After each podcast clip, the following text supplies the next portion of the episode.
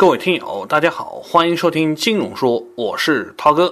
那么今天涛哥要跟大家来聊的就是三十岁之前应该怎样理财。应该说呢，三十岁算是人生开始的一个分叉点，而在三十岁之后呢，很多人都会结婚生子，都会开始新的人生。那我们就来说一说啊，在三十岁之前应该怎样理财，为将来打好基础。应该说呢，三十岁之前的这个状态呢，就是就是工作不久，然后呢，父母也有收入。也没有小孩，但是呢，前景却不那么的确定。假设啊，你的税后收入是八千块钱，然后呢，然后呢，你还要生活费的开销吧？那真正你月结余呢，就只有三千多块钱。那么在这个情况下呢，我们的财务需求就是多赚钱，然后会用钱也适当的存钱。风险承受能力呢，则是。我们其实有大把的时间可以积累我们的财富，即使投资组合这个短期的表现不如预期来的理想，但是呢，也可以有机会进行不断的调整和试验，加上没有特别多的负担，所以综合起来讲呢，我们的这个风险承受能力是非常强的。那么在投资的方向上呢，那么在投资的方向上呢，因为我们年轻，所以我们可以有机会更多的去试错。当我们越老的时候，其实就越保守嘛。比如说。可以去炒股票，也可以去搞一些基金。当然了，还有很多人是看不起保险。但是涛哥得说啊，我们这一块还是必须得考虑的。虽然说我们很多人都是独生子女，但谁都不能保证在将来会不会有什么事情发生。所以呢，为了避免遭到巨大的财务跟身心健康的损失，我们就必须得有保险这一块。那么总体资产配置呢？可以做三个部分，一个叫做风险准备金，一个叫做杠杆账户，还有一个叫做投资账户。当然，涛哥在这里假设你每个月结余三千多块钱，那我们的这个理财的方向呢，如果就三千多块钱来说，就可以分三个方向。所以说呢，在风险准备金的这个账户里呢，就建议说啊，是存有三个月的支出。也就是三千多块钱乘以三个月，就是九千多块钱。那么这个钱呢，是以备不时之需的。比如说亲戚朋友结婚、身体检查的钱，都可以从这里面出。既然这个叫做风险准备金的账户，那么这个账户里面的风险就一定不能高。所以呢，这个转换成的一个投资理财呢，就是存定期，或者说这种利等可取。能够赎回的这一类，也可以考虑一些什么货币基金。那么再具体细化的话呢，就是货币基金，假设可以放六千块左右，剩余的钱可以放在定期存款里面。那么下一步呢，就是叫做杠杆账户的配置。那么杠杆账户呢，主要是包括了信用卡和保险这一块。先说保险啊。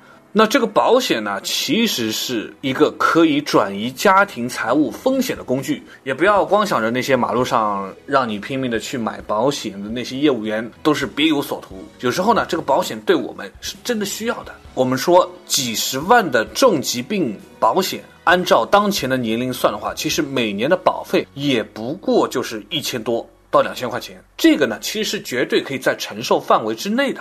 涛哥在这里要强调的是，这个杠杆账户不是去炒杠杆，而是利用这样一种以小博大的这么一种杠杆，去保证自己的人身安全性。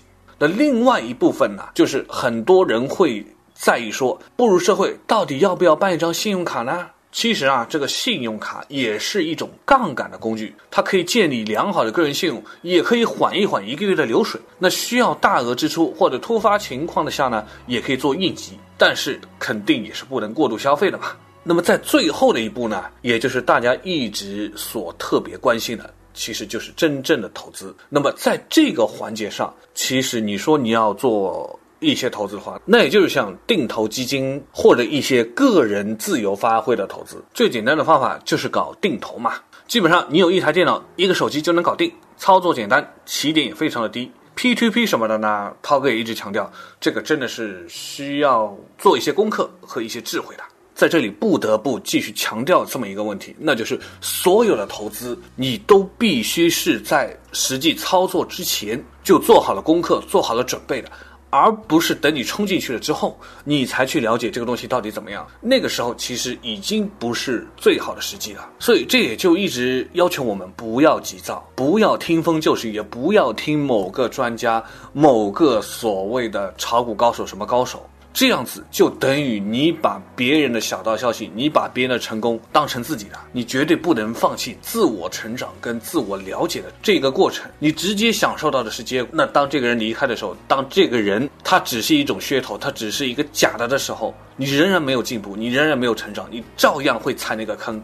所以说，在做任何决定之前，事先去了解是很重要的。好，呃，那么在这些都操作完毕之后啊，你手里面肯定还会有多余的几千块钱吧？那这个时候呢，涛哥刚刚所提到的自我投资，其实就是你要去健身，学习新的技能，参加更多的职业考试，拿到更多的职业证书。呃，当然说到这里啊。有人可能会问呐，这个所谓的定投应该怎么投？投什么？那这里要说啊，这个定投也是分的，有混合基金、指数基金、股票基金。